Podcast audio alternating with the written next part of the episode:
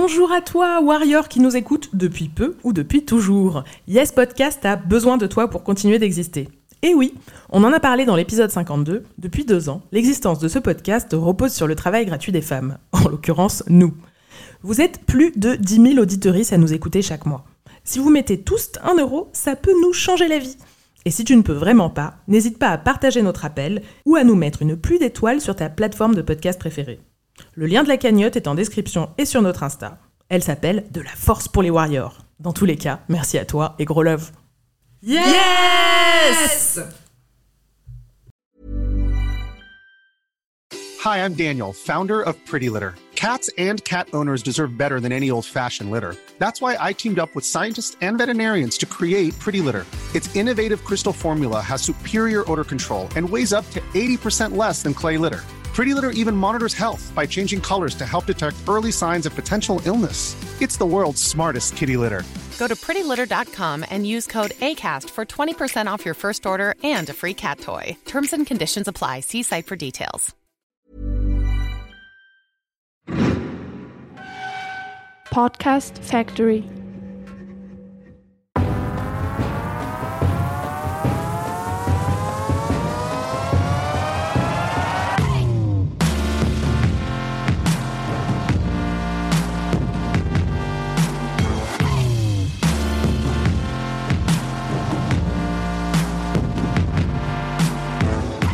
Bonjour à vous, on espère que vous avez passé des fêtes pas trop pourries. Nous revoilà pour un nouvel épisode de Yes, le podcast de Warrior.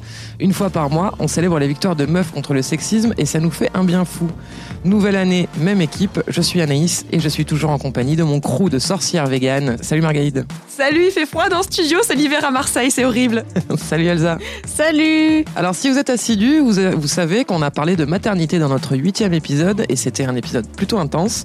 Mais comme la maternité, ça ne concerne pas tout le monde, bah cette fois-ci on va parler de non-maternité. Il faut savoir qu'en France, selon l'INED, 5% de la population déclare ne pas souhaiter d'enfants. Et selon Charlotte Debest, j'espère que je dis bien son nom, les raisons de ce non-désir sont les mêmes quel que soit notre genre, à savoir la liberté d'entreprendre, la volonté d'indépendance et de mobilité. Donc, disons-le très clairement, non, on n'a pas toute envie de devenir maman, d'être enceinte, d'accoucher, d'éduquer, tout ça, tout ça. Enfin, perso, vraiment, ce programme est très loin de m'émoustiller. Alors que, comme quasiment tout le monde, j'ai très longtemps cru que je deviendrais mère un jour, parce que c'est comme ça que les choses se passent en général et parce que c'est la norme. Alors comme la plupart des warriors qui témoignent dans cet épisode, j'ai mis du temps à m'autoriser ne serait-ce que de penser qu'en fait non, je n'ai peut-être pas envie d'avoir un enfant. Et la première fois que j'en entends parler, on est en 2014 et c'est l'actrice Anémone qui prend la parole. Je n'aurais pas d'enfant, j'aurais été beaucoup plus heureuse, je me suis fait un enfant dans le dos. Elle affirme alors qu'elle aime ses enfants mais que si c'était à refaire, elle ne le referait pas. Et pour moi, c'est enfin une femme qui a le courage de dire qu'elle n'était pas faite pour être mère. Dans ma tête, ça fait l'effet d'une bombe. Moi aussi, je suis à peu près certaine que si je le faisais, je le regretterais et j'ai pas envie de le faire payer à mes gosses potentiels. Donc, warriors sans enfants, elles pensent leur choix, elles défendent leurs droits, elles ont survécu à des années de contraception foireuse, elles ont décidé de se faire stériliser, bref, elles sont déterminées et partagent avec nous leur victoire. On est pressé de les écouter, mais avant de commencer, c'est le moment courrier des auditrices. Elsa, tu voulais nous parler d'un message qu'on a reçu. Yes, en fait, euh, c'est Colline qui nous a écrit sur Facebook et elle a commencé son message par Hier, il s'est passé quelque chose qui m'a fait penser à toute cette communauté de warriors. Alors, on s'est dit qu'on allait le partager avec vous toutes. Donc, en gros, euh, elle rentrait d'un rendez-vous euh, en voiture et elle voit une femme qui traverse devant elle en courant pour fuir l'homme qui l'accompagnait. Euh, l'homme la rattrape, la grippe. Alors elle, elle continue euh, à rouler en regardant dans son rétro et elle se dit non, c'est pas possible cette situation. Donc, elle fait demi-tour. Euh, je vous fais un petit résumé de ce qui s'est passé. Donc, elle s'arrête à leur hauteur, elle demande s'il y a un problème. Le mec, il dit non, non, on s'est disputé vite fait, il y a pas de souci, euh, t'inquiète. Mais la femme, elle dit non, non, c'est pas juste une petite dispute. Euh, voilà. Donc, Colline, la warrior, demande s'il faut appeler quelqu'un ou si elle peut déposer madame quelque part. Monsieur répond que non en la tenant fortement par le poignet. Oula. Donc, situation quand même très très très flippante. Donc Colline sort de sa voiture, elle s'approche d'eux en demandant si elle peut les aider, quel, quel est le problème. Et là, monsieur finit par euh, lâcher madame et euh, ça a semblé se calmer, ils sont repartis à pied.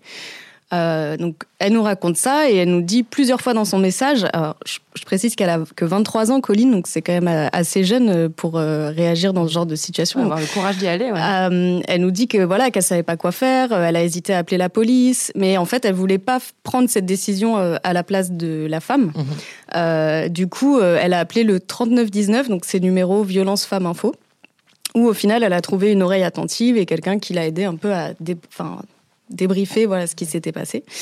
Et elle finit son message par Si je vous raconte tout ça, c'est parce que même si j'ai pas forcément agi de la manière des plus idéales, je me suis arrêtée pour essayer d'apporter mon aide parce que ce podcast et mes autres lectures actuelles me confortent dans l'importance de la sororité et me poussent à essayer d'agir. Et j'espère que si un jour je suis dans le besoin, une warrior s'arrêtera à mes côtés. Ouais.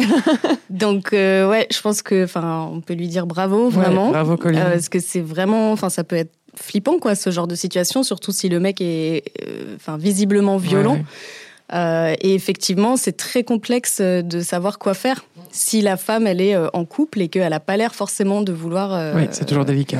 appeler la police et ce genre de moi, ça choses. m'est arrivé Enfin, une fois de, de voir une meuf qui se faisait frapper par son mec et d'essayer d'intervenir. Sauf que c'est vrai, dans ces situations, en fait, il n'y a, pas de- il y a pas de bon comportement à avoir. On peut pas arrêter le truc parce qu'on peut pas se mettre en danger, on peut pas Ouais. prendre la décision à la place de la femme. Donc, moi, je trouve ça super courageux Parfois, la à femme elle-même quoi. ne souhaite pas être aidée parce que ça la met potentiellement encore plus en danger C'est aussi. ça. Donc, euh, mais euh, le tout déjà, euh, ça commence toujours par, en tout cas, montrer qu'on est là et attentif. Voilà. C'est Ça, c'est pas, un- ça représente pas de gros risques, mais montrer qu'on a vu et, euh, et qu'on a, qu'on est potentiellement prêt à intervenir si besoin est, c'est déjà, euh, c'est déjà un, un bel acte de solidarité euh, Mm. qui peut changer la donne, quoi. Et rassurer la, la femme qui est à côté, dire bah non, c'est pas normal en fait. Tu trouves ça pas normal et moi non plus, je trouve pas ça normal quoi.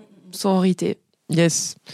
Bon, ben voilà, après ce, ce- joli euh, témoignage de Warrior, on va entamer euh, les Warriors sans enfants. Marga, tu nous présentes notre première euh, Warrior sans enfants. Et oui, Leïla, qui ne veut pas d'enfants et qui, comme toutes les femmes qui ne veulent pas d'enfants, est confrontée évidemment au problème. Mais que répondre à la famille, aux amis et même aux inconnus qui notanent de alors, c'est pour quand?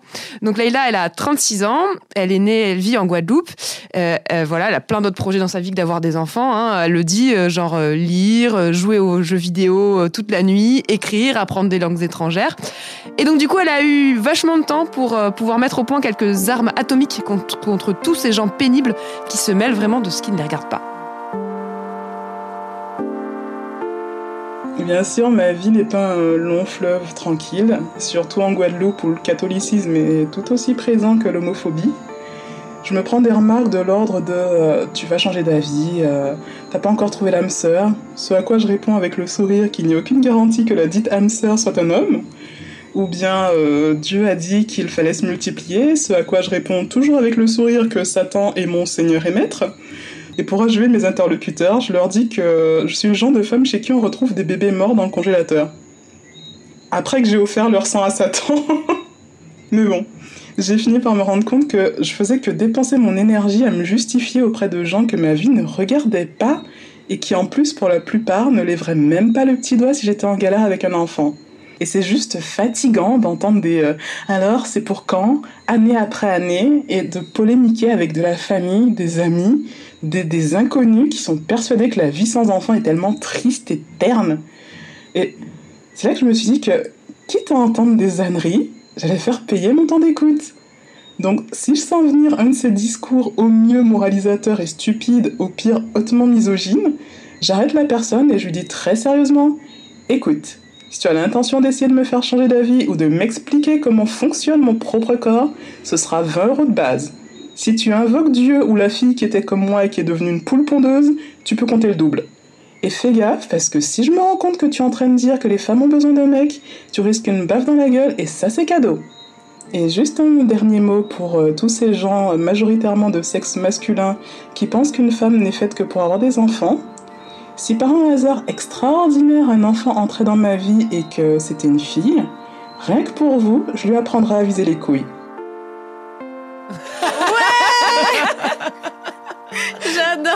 Trop, trop bien. C'est notre première sataniste euh, sur Yes. Bravo Leïla, j'adore toutes tes réponses, franchement. Faire payer le temps d'écoute, effectivement, mais il y a tellement de sujets sur lesquels on devrait le faire. hein. Tellement, tellement, tellement. Mais c'est un sujet qui déclenche immédiatement des débats ineptes. C'est c'est impressionnant le nombre d'inepties qu'on te sort quand tu dis que tu ne veux pas d'enfant. Non mais laisse tomber. Et ce que, ce que ça raconte aussi le témoignage de Leïla, c'est que ne pas avoir d'enfant, c'est vu comme euh, anormal, quoi. Ah c'est limite une déviance, euh, une tare. Et je trouve que Leïla, elle joue super bien avec, euh, avec ce cliché en Ouais. poussant vraiment le trait euh, vers l'absurde, quoi, en Mm. parlant de Satan et de bébé dans le congélateur. Alors c'est, c'est une super technique, hein, mais c'est vrai qu'il faut, faut quand même euh, l'assumer derrière. Donc euh, vraiment bravo, bravo Leïla. Et ne pas avoir euh, d'enfant, déjà, c'est pas forcément si rare ni si nouveau que ça, en fait. Enfin, ça existe depuis très très longtemps, des femmes sans enfants. Euh, au début du XXe siècle, par exemple, la proportion de femmes sans enfants était beaucoup plus forte d'aujourd'hui- qu'aujourd'hui. Et si on prend par exemple les femmes de la génération euh, 1900, donc tout début du XXe siècle, elles sont 25% à ne pas Ah avoir ouais, vu d'enfants. Voilà. Donc vous me direz, ouais, c'est dû à la guerre 14-18, il y avait plus de mecs, ils étaient tous morts dans les tranchées. Euh, mais si on regarde la même période aux États-Unis, on est à peu près sur les mêmes chiffres. Alors qu'aujourd'hui, les Européennes de plus de 40 ans sont 18% à ne pas avoir eu de bébé Ouais, soit même. parce qu'elle ne Mmh. ou ne pouvait pas. Euh, voilà. Donc c'est- un phénomène qui n'est pas nouveau et c'est pas exceptionnel non plus, hein, parce que 18% euh, sur nos générations, ça fait quand même quasiment euh, une femme euh, sur cinq. Donc il faudrait quand même arrêter de regarder les femmes sans enfants comme des bêtes cheloues. Et en plus, s'il y a des femmes sans enfants, c'est forcément qu'il y a des hommes sans enfants. Et ça, c'est vrai que bizarrement, euh, Ça pose aucun problème. Ça pose beaucoup moins de questions. Bah, du coup, ça va se confirmer à chaque témoignage, je pense. Mais cette fois, je vous présente Joy. Euh, Joy, elle a un parcours hyper compliqué avec la contraception. Euh, aucun moyen n'est adapté pour elle. Et alors, elle subit systématiquement des effets secondaires de ouf. Donc, elle a vraiment, vraiment galéré à trouver la solution qui lui convient. Et elle nous raconte son parcours. Première pilule, euh, à cause de mon cholestérol euh, sanguin, c'était pas possible. La deuxième, c'était une prise de poids euh, plutôt énorme. La troisième, ça a été des plaques de boutons sur le buste, les bras, le visage. La quatrième, une baisse de libido, vraiment, vraiment dans le négatif. J'ai même eu une pilule, une combinée, qui celle-là me faisait des migraines, euh, à m'en faire euh, vomir, à m'obliger à être dans le noir pendant deux jours, à vraiment, enfin c'était terrible. J'ai essayé le stérilet euh, suite à une première IVG à mes 20-21 ans qui s'était retournée et les premiers médecins que j'allais voir me disaient que mes douleurs venaient du stress. Plus tard, quand j'ai voulu en remettre un, en fait, ça n'a pas été possible. C'est la gynéco même euh, qui a dû me le retirer euh, au bout d'une heure puisque je pouvais toujours pas marcher et qui m'a dit que bah, malheureusement j'avais l'utérus euh, trop étroit pour. Je me voyais avec des enfants, je pense parce que c'est censé être la norme. Et puis il se trouve que plus je grandissais et moins ça rentrait dans mes projets en fait. Quand quelques années après, mon ancien compagnon m'avait fait part de son projet d'enfant, c'est là où j'ai vraiment réalisé qu'en fait, non, non, moi j'étais pas du tout partante pour ça. Et jusque-là, avec euh, cet ancien compagnon, euh, il avait accepté qu'on n'utilisait que le préservatif. Donc euh, pendant les cinq dernières années, ça n'avait été que le préservatif, ça se passait très bien. J'ai d'ailleurs retrouvé euh, un cycle naturel. euh, et puis en fait, il se trouve qu'avec euh, mon nouveau compagnon, là, le préservatif faisait vraiment défaut. Donc j'ai appris par la suite que le lubrifiant pouvait compromettre l'efficacité d'un préservatif. C'est un conseil que je, donne. Faites attention. Et donc j'ai dû subir à nouveau deux IVG. Je m'étais complètement renseignée, j'étais tombée sur la stérilisation euh, définitive comme possibilité de contraception en fait. Ce qu'on pr- parle jamais. Enfin, il faut savoir que moi j'ai aucun souvenir euh, au lycée ou dans n'importe quel euh, dépliant de la contraception, voir qu'une définitive était possible en fait. Donc là j'ai vu cette option mais comme une, libération possible pour moi. Et euh, donc j'en faisais part euh, au docteur. Et là, on m'a clairement dit que voilà, j'avais 28 ans, moins de 30 ans et pas d'enfant. Une stérilisation, ça n'allait pas être possible. Donc en fait, on se retrouve euh, complètement abasourdi et, en état d'ingérence complètement par le, par le corps médical qui vous dit en fait ce qui est le mieux pour vous, quoi. En gros, on fait comprendre que de toute façon, en gros, vous êtes une femme, vous allez vouloir des enfants, quoi. À peine un an après, j'ai eu ma deuxième IVG. Je leur ai refait part de mon, envie d'être stérilisée. Euh, on m'a renvoyé exactement aux mêmes arguments. Donc là, j'ai quand même repris euh, un contraceptif euh, qui est l'implant parce que clairement, je voulais pas resubir une, une grossesse, quoi. Bon, bah sans surprise, voilà, j'ai pris 8 kilos, j'ai des boutons, j'ai des douleurs, j'ai des règles qui sont vraiment pas régulières. Et puis bah là, c'est un, un branle-bas combat pour, pour affirmer en fait ce désir de non-enfant. Il faut la force, hein, franchement, pour euh, prendre des rendez-vous, pour expliquer euh, à chaque fois un nouveau docteur euh, notre désir, essuyer un refus, quand c'est qu'un refus et qu'il n'y a pas du jugement avec, hein, clairement. Il y a une amie qui a trouvé ce groupe Facebook d'entraide sur les stérilisations définitives en fait. Et sur ce groupe-là, j'ai trouvé un gynécologue qui accepte. Et donc là, c'est une joie déjà honnêtement de savoir que c'est possible de pas être jugé, d'être accepté et que notre choix est reçu, ça fait un bien fou. Et je me suis retrouvée en sortant de chez ce docteur avec les larmes aux yeux de, libération, de se dire que ça y est en fait, que tout ce que j'ai euh, subi est derrière moi. Et c'est vraiment un beau sourire et c'est une belle victoire que je souhaite à toute personne qui a ce désir-là en fait. Voilà, Joy, euh, le parcours de la combattante, mais genre, j'ai jamais vu ça. Le, la difficulté euh, d'accès à une contraception qui te tatane pas la gueule, euh, c'est quand même hyper impressionnant et qu'elle n'ait pas lâché l'affaire parce que moi, je pense qu'à partir de la troisième pilule qui me fout dedans, je suis déjà ailleurs, quoi. mais c'est horrible. T'imagines la charge mentale en plus parce que pendant ce temps, tous ses partenaires, eux, sont pépouses, quoi. Hein, oh c'est vraiment, elle, elle se mange des effets secondaires incroyables. Il y a pas un moyen qui marche. Elle a tout testé. À chaque fois, on la prend pas au sérieux, on la croit pas. Enfin, franchement, Joy, euh, warrior ah euh, de très très haut niveau, quoi.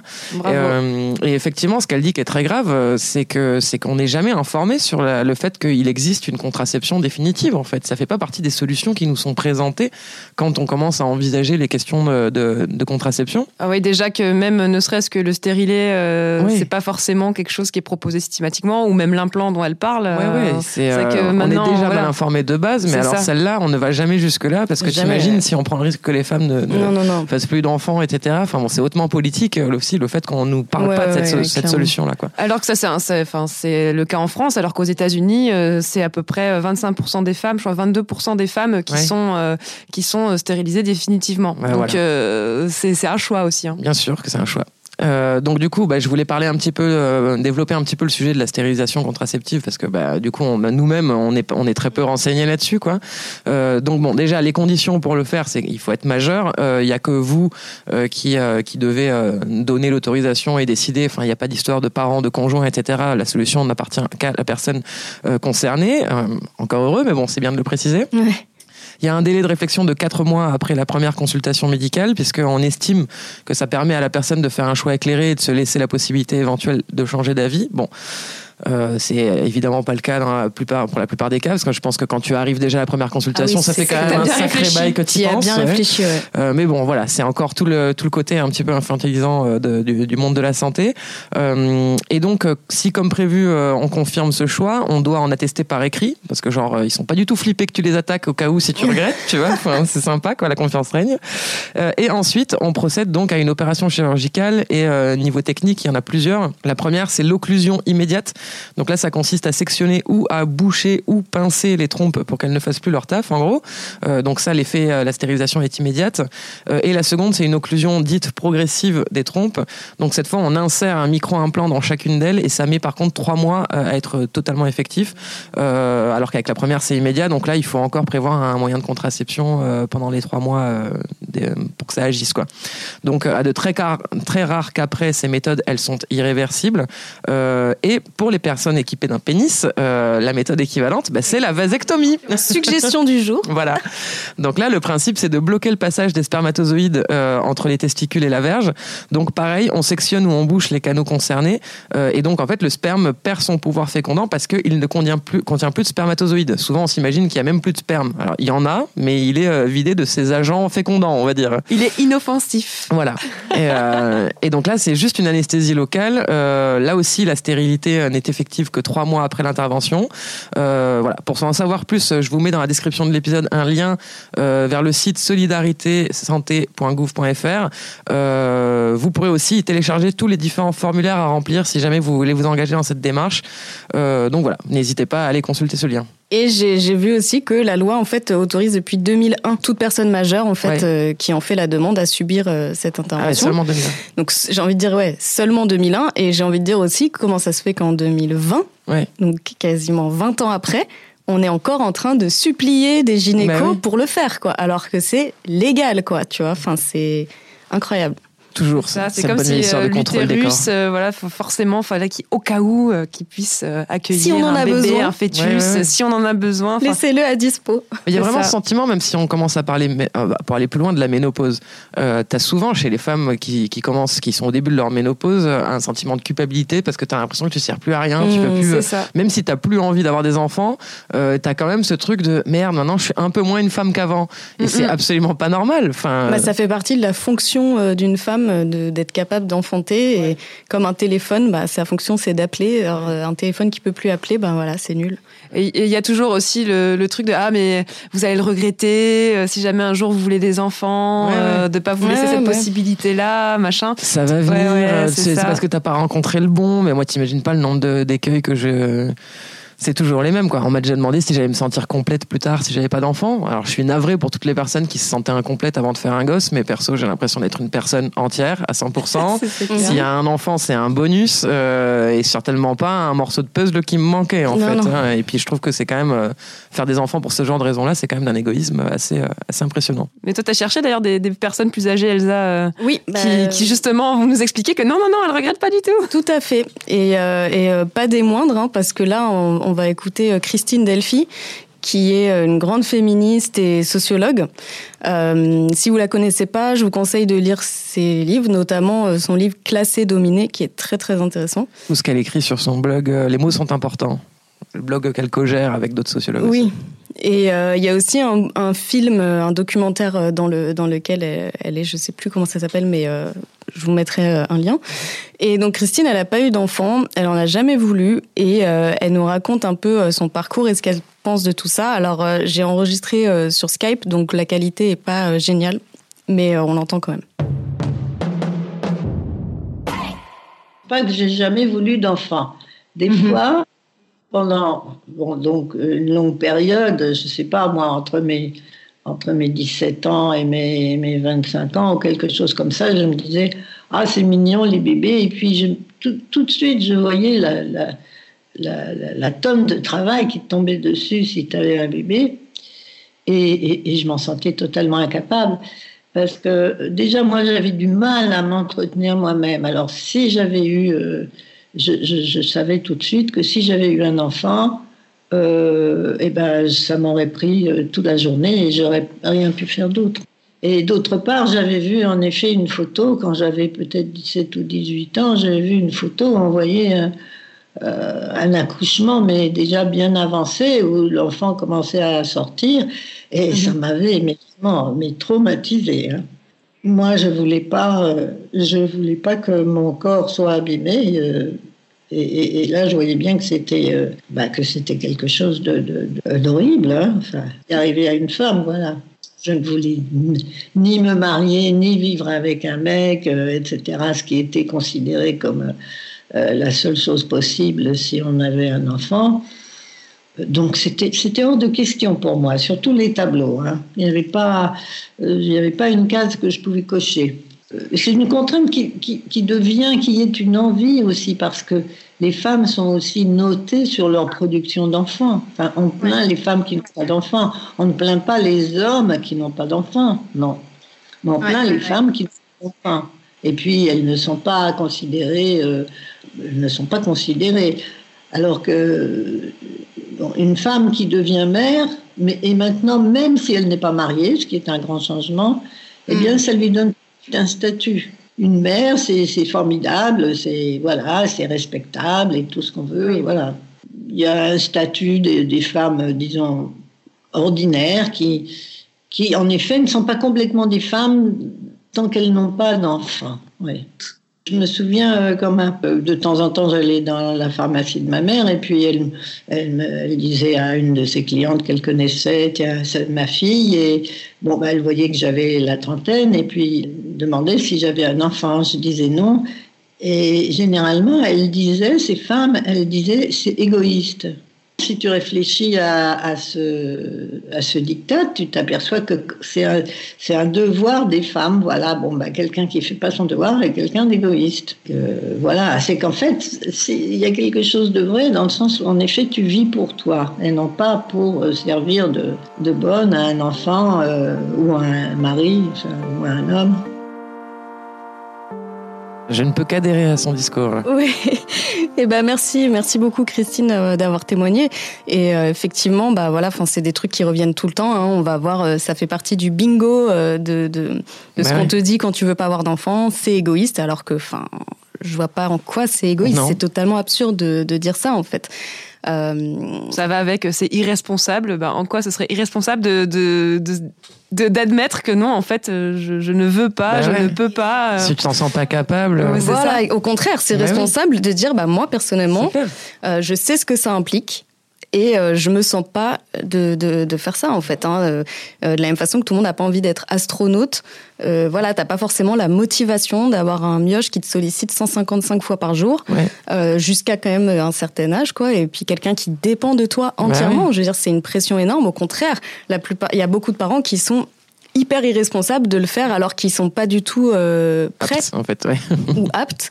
Et il y a beaucoup de gens, je pense, qui devraient pas se reproduire. Après, euh, à voir si, si, ce qui est, c'est compliqué de faire un contrôle des naissances parce que là, ça devient un Du peu euh, totalitaire comme euh, la Ouais, Chine. même, je voterai pas pour toi la présidentielle, Elsa. Tu me fais Bah, peur. là. non, mais quand tu vois le, le- enfin, je- moi, je- j'entends ces arguments de vu le- l'état de la planète aujourd'hui. Oui. C'est quand même compliqué hein, de, Ouais. de, de continuer à faire euh, autant d'enfants, euh, voilà. Mais évidemment, enfin, moi, après, je suis c'est pas. Total qui bousille la planète, c'est pas les enfants. Non, bien sûr, mais ça contribue euh, à, la, à la pollution. Il y a quand même un problème de surpopulation euh, Ouais. au niveau de la Enfin, planète. quoi. Comme on sait que les, les, les dirigeants vont pas euh, changer du jour au lendemain de, de façon de gérer euh, tous Bah ces oui. problèmes, euh, malheureusement. Voilà. Le capitalisme ne nous écoute pas, je crois, malheureusement. Ouais, c'est ça, c'est Ah ça. bon? il faudrait qu'il commence. Et puis après, bah, il y a la question de, de l'accouchement. hein. On veut pas être déformé, abîmé, et c'est un droit aussi. Bien sûr. Enfin, je veux dire, c'est quand même un- des effets sur le corps. Alors ça aussi, c'est la loterie. Hein. Ça dépend vraiment des femmes. Il y a des femmes, on dirait qu'il s'est rien passé. Euh, mais bon, voilà, c'est une douleur énorme, c'est une souffrance. euh, L'accouchement, on peut pas euh, le nier. Donc. Et puis cette histoire de statut qu'elle évoque, moi je trouve ça Ouais. intéressant. déjà rien que le- l'expression qui m'a toujours interpellée, c'est devenir mère. Ouais, Pourquoi ouais. tu deviens mère Genre on dirait que tu changes, tu n'es plus la même personne. Ah bah oui. Euh, tu n'es plus une femme, tu n'es plus une fille, tu n'es plus une pote, euh, etc. Tu es une mère. Et, et je trouve ça, euh, enfin c'est pareil, c'est, enfin moi qui n'ai pas envie d'enfant, ce genre d'expression-là, je trouve que ça met un poids pas possible sur les épaules, quoi. Dire soudainement tu vas t'oublier en fait au profit de ce, de ce nouvel être, quoi, et de ce nouveau projet à deux ou seul, quoi. Et beaucoup Moi, de femmes d'ailleurs qui sont des mères disent euh, des fois j'oublie que je suis une que je suis une Bah femme oui. Et que je suis pas juste une mère en fait. C'est ça. Que je suis un individu en fait. Voilà, Ouais, exactement, c'est exactement ça.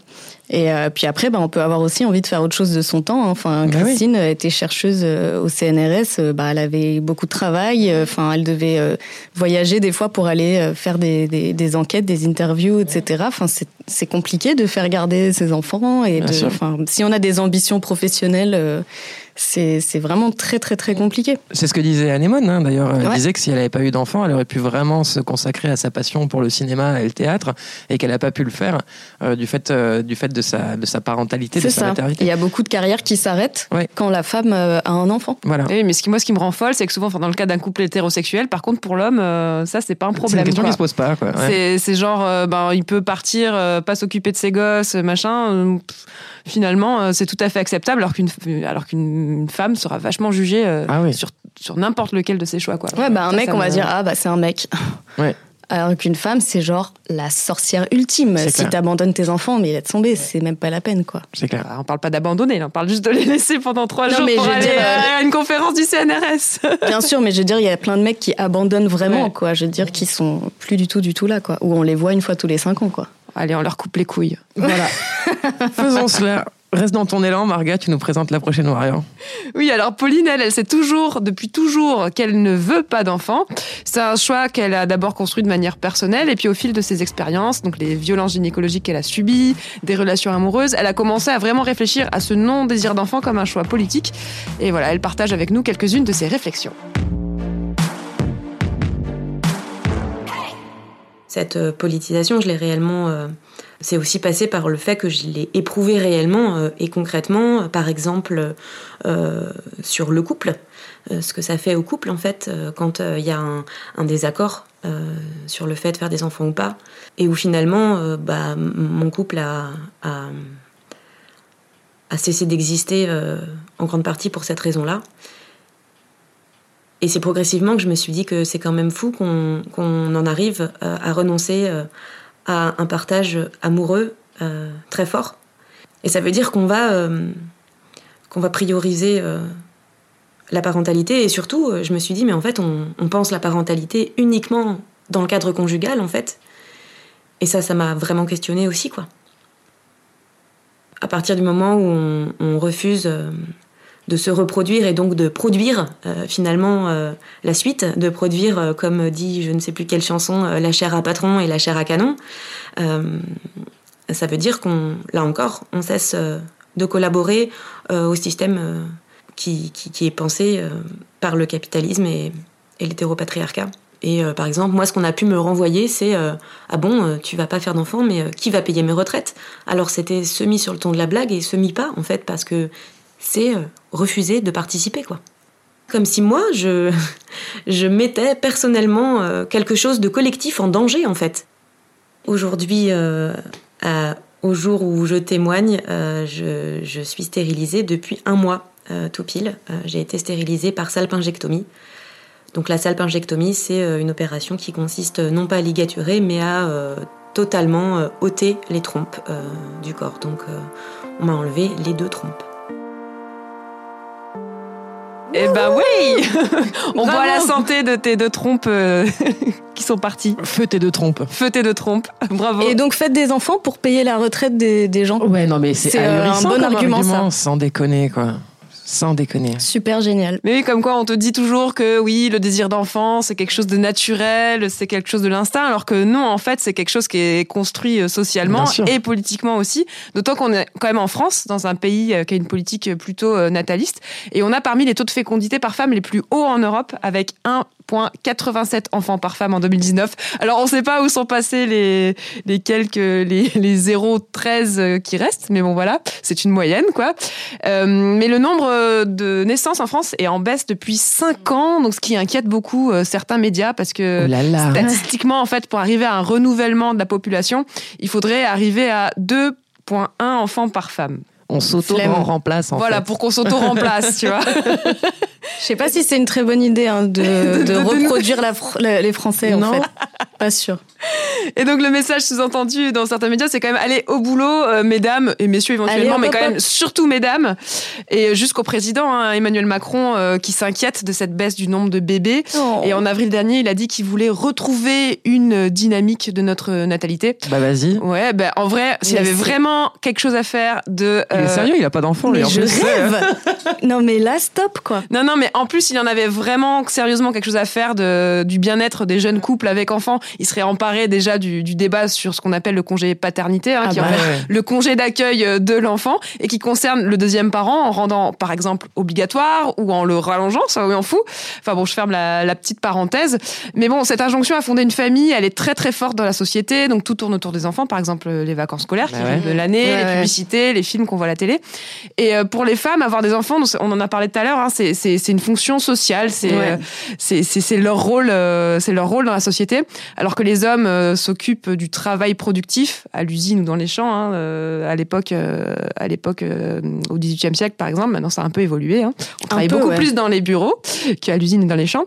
Alors que les femmes, elles, sont chargées du travail reproductif, c'est-à-dire faire des enfants, les élever et s'occuper de la maison. Donc c'est une division du travail qui remonte quasiment au Moyen Âge, en fait, bah hein, qui est très ancrée dans nos sociétés. Et c'est pas moi qui l'ai inventé, hein, c'est Yvonne Knielbière qui est historienne et qui qu'il n'a pas inventé non plus, mais qu'il a pensé. Voilà, exactement, voilà, qu'il a pensé, tout à fait. Donc c'est donc pour ça que dès l'enfance, par les jeux, par exemple, les poupées, les petites filles sont conditionnées à la maternité et que plus tard, on va penser que par défaut, une femme, ben forcément, c'est une mère, ça va de bah soi. Il n'y a pas d'autre option. Moi, ça me sidère toujours quand je vois des toutes petites filles qui sont déjà dans une imitation du rôle de mère. Alors quand il y a la phase d'imitation, de toute façon, on imite nos parents, donc euh, c'est normal d'une certaine façon. mais que les euh, garçons pourraient faire aussi, en mais fait. Voilà. Et tu dis, on est, on est déjà là-dedans, alors qu'on n'a même pas deux ans.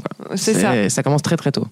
Et pour euh, réfléchir à tout ça, alors je vous, conseille en fait vraiment de, de lire un, bouquin qui vient de sortir qui s'appelle euh, Lâchez-nous l'utérus, qui a été écrit par euh, Fiona Schmidt.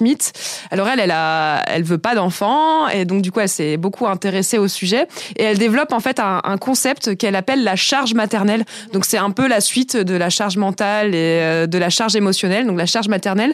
Donc c'est, moi je trouve ça super intéressant parce qu'en fait, ce qu'elle dit c'est que ça concerne toutes les femmes, pas seulement celles qui ne veulent pas ou ne veulent pas encore ou ne peuvent pas avoir d'enfants et qui du coup se retrouvent avec plein d'injonctions à en avoir alors que ben non, en fait, il y aura pas d'enfants dans ma vie, mais aussi toutes celles qui veulent des enfants, qui essayent d'en avoir mais qui n'y arrivent pas, celles qui en ont eu un, deux ou cinq, euh, celles qui sont des mères poules, celles Ouais. qui euh, juste euh, ont envie de faire une carrière et du coup font garder leurs enfants. En fait, toutes les femmes, absolument toutes les femmes, sont confrontées à cette charge maternelle puisque il faut qu'elles soient mères et surtout il faut qu'elles soient mères dans un certain modèle. Il faut qu'elles soient des bonnes mères. Et ça commence très tôt. hein. Voilà, voilà. Donc euh, de toute façon. On a tort, de toute façon, on fera mal. Donc Ça, voilà. on, Donc, on a, déjà- on a fini de le comprendre. donc euh, déjà pour lutter contre ça et contre cette charge maternelle, déjà entre nous, on peut déjà respecter les choix des unes des autres. Mhm. Celles qui n'en veulent, celles qui, celles qui en veulent, celles qui en veulent pas, celles qui en veulent plein, celles qui, celles qui adoptent, celles qui font des PMA, peu importe. Respectons nos choix. Et puis faire rentrer aussi dans, dans les esprits de tout le monde qu'en fait, euh, bah, faire des enfants, c'est pas juste euh, une charge qui incombe aux femmes en fait. Bah, ça non. incombe aussi aux, aux hommes finalement parce qu'eux aussi font partie de cette société et eux aussi euh, élèvent des enfants. Enfin, il me semble. Enfin, ils devraient en tout cas pour ceux qui ne le font pas. Et dans l'éducation aussi, on met une pression énorme sur les femmes et je trouve que j'ai l'impression que bonne mère, ça veut dire mère sacrificielle. Ouais, C'est-à-dire, tu, tes enfants passent avant tout. Oui, mais pas tout trop. le temps. Mais pas Alors trop, parce qu'il faut pas non plus que tu t'oublies totalement en tant que femme et que Oui. tu sois quand même bonne pour ton mari. Oui, ça, oui, oui, bien sûr. Mais, euh, mais alors que pour un homme, on va toujours trouver ça normal qu'il qu'il fasse passer, par exemple, son travail avant.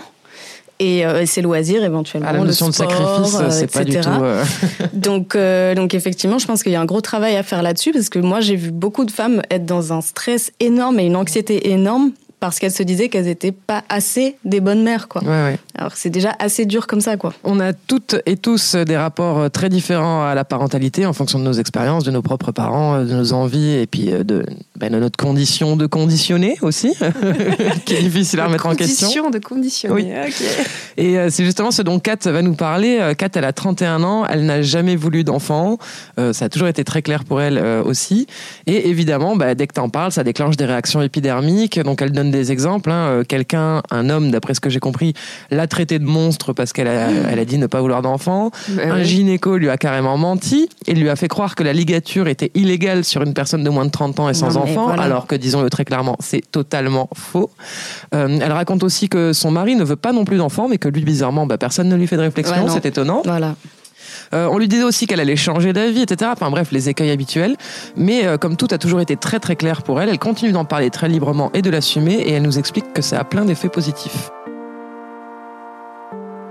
J'ai eu euh, des amis qui, quand j'en parlais, tout d'un coup disaient Ah, tu veux pas d'enfant? Oh, Mais moi non plus.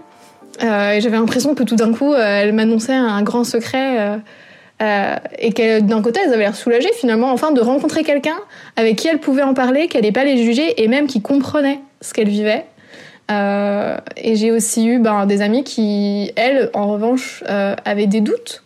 Parce qu'on a l'impression que toutes les femmes veulent des enfants et savent qu'elles veulent des enfants, mais c'est absolument pas le cas. De la même manière que ben, pour certaines c'est évident, c'est une évidence, dans un sens ou dans l'autre, ben, il y a des femmes pour qui c'est pas le cas. Euh, et donc, ben voilà, moi d'en parler, euh, ça a permis aussi à, ces femmes-là euh, de venir vers moi et de me poser des questions. Et, et ben voilà, j'espère que elles, ça les aide un peu à se faire, à se faire leur propre avis. Pour moi, parler de mon non-désir de parentalité, de mon non-désir d'enfant, c'est presque un geste politique et c'est une manière de montrer que ben non, en fait, il n'y a pas qu'un seul, euh, il y a pas qu'un seul euh, chemin de vie. euh, Il y en a d'autres qui sont possibles et qui sont tout aussi légitimes. On a toutes nos expériences euh, à toutes euh, sont, sont tout aussi valides. Voilà. Euh, et donc ben moi aujourd'hui euh, j'ai réussi à me faire stériliser. Euh, J'ai été opérée en avril. Euh, et ben c'est un peu aussi ma grande victoire euh, par rapport à tous ces gens euh, qui me disaient que j'allais changer d'avis et tout ça. Euh, ben voilà, non, j'ai pas changé d'avis euh, et euh, et je l'ai mon choix, je l'ai ancré très clairement dans mon corps et c'est un grand grand grand soulagement. Euh, voilà, c'était euh, la forme de contraception euh, qui me convenait et que je voulais. Voilà, moi j'ai franchi le pas et, c'est vraiment un poids qui est élevé de mes épaules. J'ai plus cette angoisse de tomber enceinte ou tout ça. et, ça vaut le coup de s'accrocher. Et je voulais envoyer plein de bonnes ondes et plein de courage à toutes les femmes qui sont dans ce parcours et pour qui bah, peut-être c'est difficile, peut-être qui galèrent à trouver un chirurgien, etc. Et, euh, et, donc voilà, envoyez plein de bonnes ondes, vous souhaitez bon courage. Et sur ce, ben, je vous embrasse toutes très fort et continuez d'être des super warriors.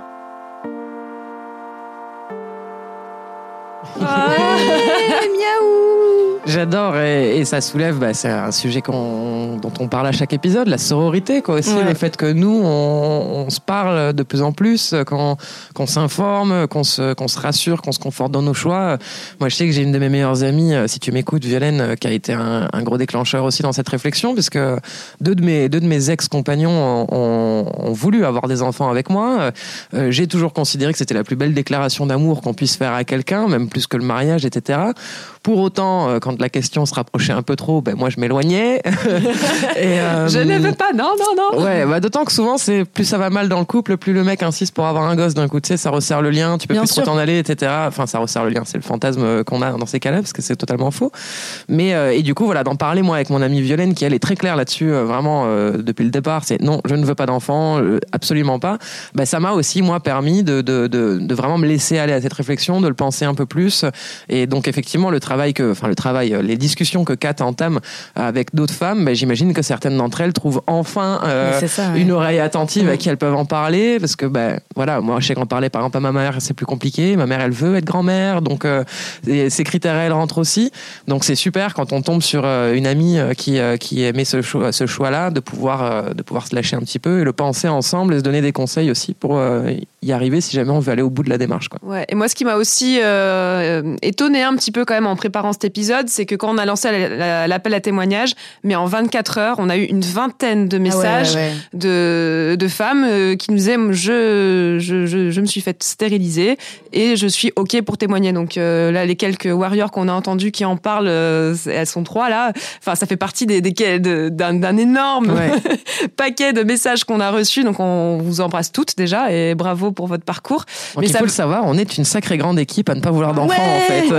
et surtout, c'est possible en fait. Quoi qu'en disent euh, certains gynécologues, certains médecins, certains chirurgiens, c'est possible. Donc euh, voilà, euh, le message de Kat, c'est aussi accrochez-vous et voilà, je pense qu'on peut on peut relier ce message là aussi. Renseignez-vous, il y a des groupes Facebook qui existent, vous pouvez trouver de l'aide aussi pour trouver des des, des, des personnes, enfin des, des, praticiens, mmh. qui acceptent qui acceptent de, de, de, vous suivre dans cette démarche. Donc accrochez-vous, vous allez vous allez y arriver et c'est possible en France aujourd'hui de se faire stériliser quoi qu'on vous dise. C'est ça. Et j'hallucine moi sur le niveau d'infantilisation euh, de euh, tu sais pas ce que tu veux, tu te rends pas compte, non, non, non, alors que bah, c'est mon corps en fait, je t'ai pas sonné quoi. Euh... Ouais, puis au pire, alors déjà la possibilité de regretter, certes elle existe, mais au pire si je regrette, j'assume. Ouais, où est ton problème en fait? Mais c'est comme un tatouage ou des trucs comme bah ça, bah t'assumes si, si tu regrettes après, tant pis quoi, ça fait partie de ta vie, t'as bah fait un choix et voilà. Oui, alors que, comme Anémone disait, on peut regretter d'avoir des enfants et ça, on te dit jamais, t'es enceinte, t'es sûre que tu vas pas regretter? C'est ça. Ah ouais, non. Si on posait, mais si on posait la question dans ce sens-là, tout se passerait différemment. Hein. parce que moi, j'ai vraiment peur de pas aimer mon enfant ou de lui reprocher euh, de me gâcher la vie d'une certaine manière. Enfin, c'est, c'est, c'est risqué aussi. C'est hyper risqué de faire un enfant, en fait.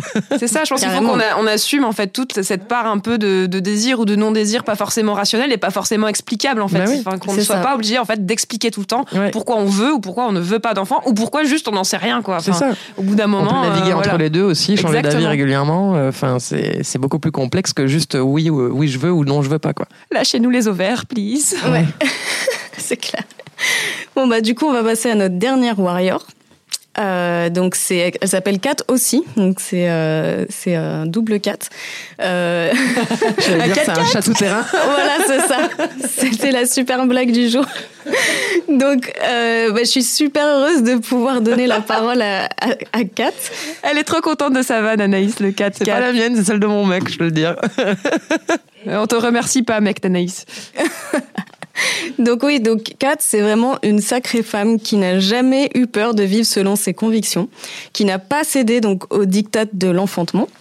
Euh, quand j'ai discuté avec elle, elle m'a tout simplement dit qu'elle avait jamais eu envie d'avoir des enfants, euh, que c'était à la fois une absence de désir maternel, euh, le fameux, vous savez, qui est censé venir en package avec votre utérus, euh, et par ailleurs le fait. Oui, il manquait une pièce. Ouais, c'est ça. Et par ailleurs, le fait de refuser cette assignation à être mère, c'était aussi un combat politique pour elle parce qu'en fait, elle était au MLF, donc le mouvement de libération des femmes, et elle avait des choses plus importantes à faire que de changer des couches. Changer le monde, par exemple. Par exemple. Je vous laisse euh, l'écouter. Je m'appelle Kat, j'ai 68 ans et je suis euh, une femme sans enfant parce que je n'en ai pas fait par choix.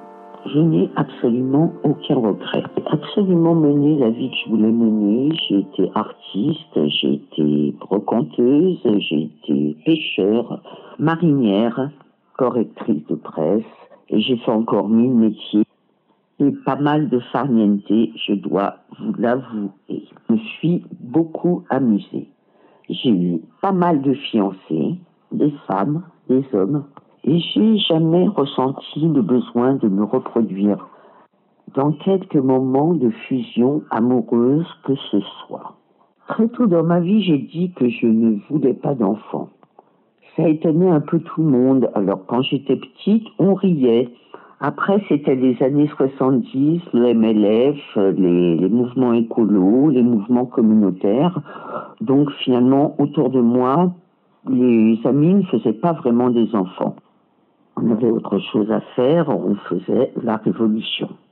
Surtout celle des mœurs et de la sexualité. Mes amis ont eu assez tardivement leurs enfants. On a sauté une demi-génération. Et moi, j'en avais toujours pas et j'en avais toujours pas envie. L'idée d'être enceinte ne me branchait pas du tout. J'avais été une fois enceinte. Euh, J'avais considéré franchement que mon corps me trahissait.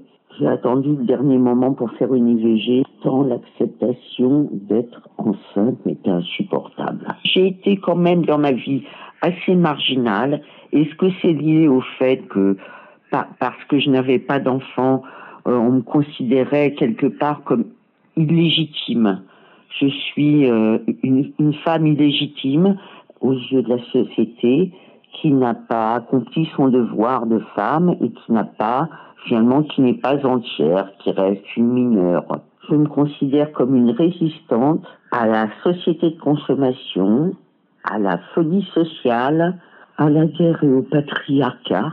C'est certainement mon côté un peu libertaire. Je remercie le ciel chaque jour de ne pas avoir fait d'enfant pour mes vieux jours. Pauvre mignon, supporter ça à ma descendance. Non, merci. Vive la liberté, vive l'autonomie. Je vous embrasse toutes et je vous conseille de bien réfléchir 4 présidentes, 4 2020, s'il vous plaît. J'adore. non mais trop bien, merci. C'est génial. On t'embrasse aussi, Kat. J'adore les, les, les mamies révolutionnaires. euh, Enfin, Ah, mais ça fait trop du bien d'entendre euh, une femme qui te dit bah voilà j'en ai pas fait et puis euh, et puis j'ai pas de regrets. Ça ah fait mais c'est même pas j'ai pas de regrets, c'est je remercie oui. le ciel tous les jours. Enfin et ça elle me l'a dit plein de fois et c'est très important pour elle. Enfin elle m'a dit non mais t'imagines pas à quel point je suis Mais ouais. heureuse de ne pas l'avoir fait. Et euh, donc euh, vraiment vraiment aucun regret. ça. J'adore, j'aime bien cet épisode. Et du coup, est-ce qu'elle dit aussi de, de, de la, ce que la société lui a renvoyé euh, C'est quand même assez effrayant, je trouve. Enfin, c'est quand même hallucinant. tout- enfin, les termes qu'elle emploie, quand mais je la comprends totalement. Le, être une femme illégitime qui n'a pas eu fait son devoir, etc. Et, euh, et ça dit beaucoup de choses. Donc, une femme sans enfant, c'est ça, c'est une demi-femme. Et en plus de ça, elle, est, elle serait irresponsable et égoïste. Euh, et du coup, bah voilà, on peut se poser la question de euh, qu'est-ce que c'est un homme sans enfant, quoi? Enfin, moi, je sais pas si vous avez déjà entendu ce, débat, mais on peut comparer la façon dont, par exemple, les médias traitent Jennifer Aniston, qui n'a jamais eu d'enfant, l'actrice qui était avant avec Brad Pitt. Bon, bref.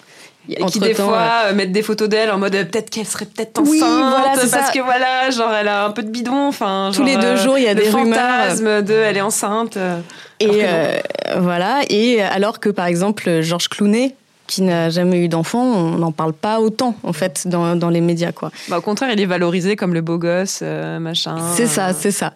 Euh, alors juste pour euh, nuancer un tout petit peu, moi à la base je me disais non, euh, les mecs ils subissent vraiment aucune pression. On va juste dire genre euh, c'est un oiseau libre, euh, il a pas réussi à se caser, euh, ce genre de choses.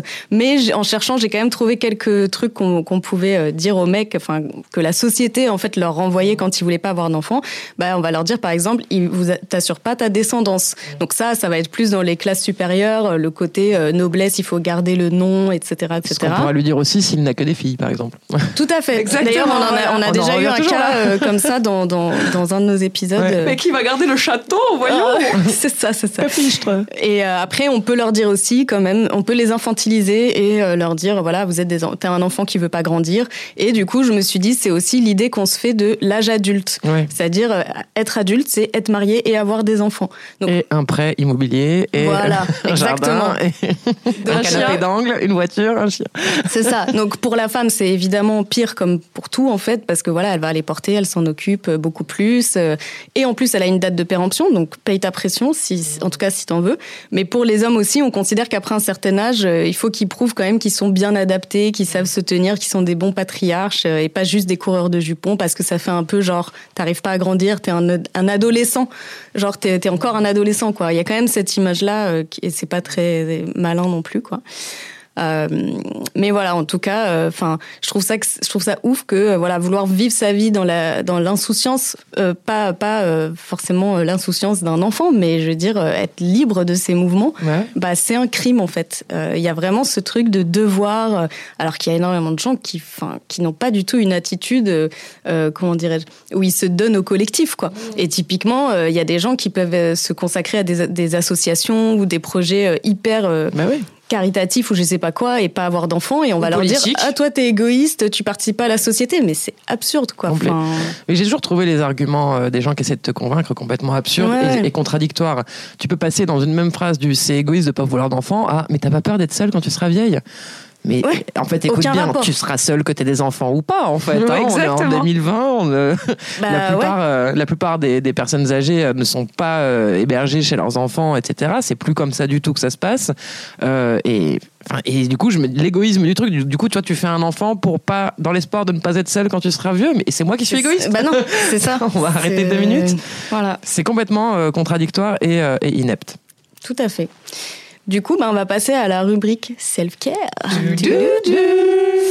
Et, euh, et pour cet épisode, on avait envie de vous donner euh, quelques références et quelques idées pour vous conforter dans votre non-désir d'enfant ou vous vacciner d'en avoir. Genre comme si tout ce qu'on avait dit déjà, euh, ça, Ça suffisait ça pas. suffisait pas. Allez, on en rajoute une couche, allez Euh, Déjà, on se disait que vous pouviez regarder la série Working Moms sur Netflix, qui est assez cool. Marga, tu la regardes, je crois. Ouais, je la regarde un peu en ce moment. Ça m'a été conseillé par une copine. C'est assez drôle. Ouais, Ouais, c'est c'est l'histoire de plusieurs mères de famille. Alors plutôt aux États-Unis, plutôt de, de, de classe moyenne, un peu un peu aisée quand même.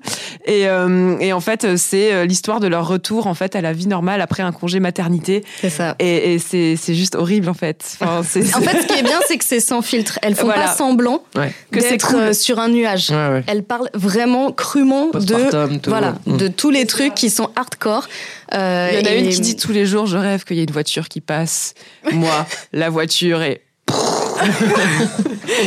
voilà, donc ça parle, oui, ça parle beaucoup de dépression postpartum d'ailleurs, qui est un sujet Voilà, assez il y a ça tabou. aussi, celle qui arrive pas à choisir entre entre l'amour pour son bébé et son mari et son job. Enfin, il y a il y a vraiment toutes les situations euh, qui sont qui sont représentées et c'est c'est- c'est drôle en fait. Ouais. C'est vraiment drôle. Voilà, et même si vous avez des enfants, sûrement vous vous sentirez moins seul en Voilà. regardant ça.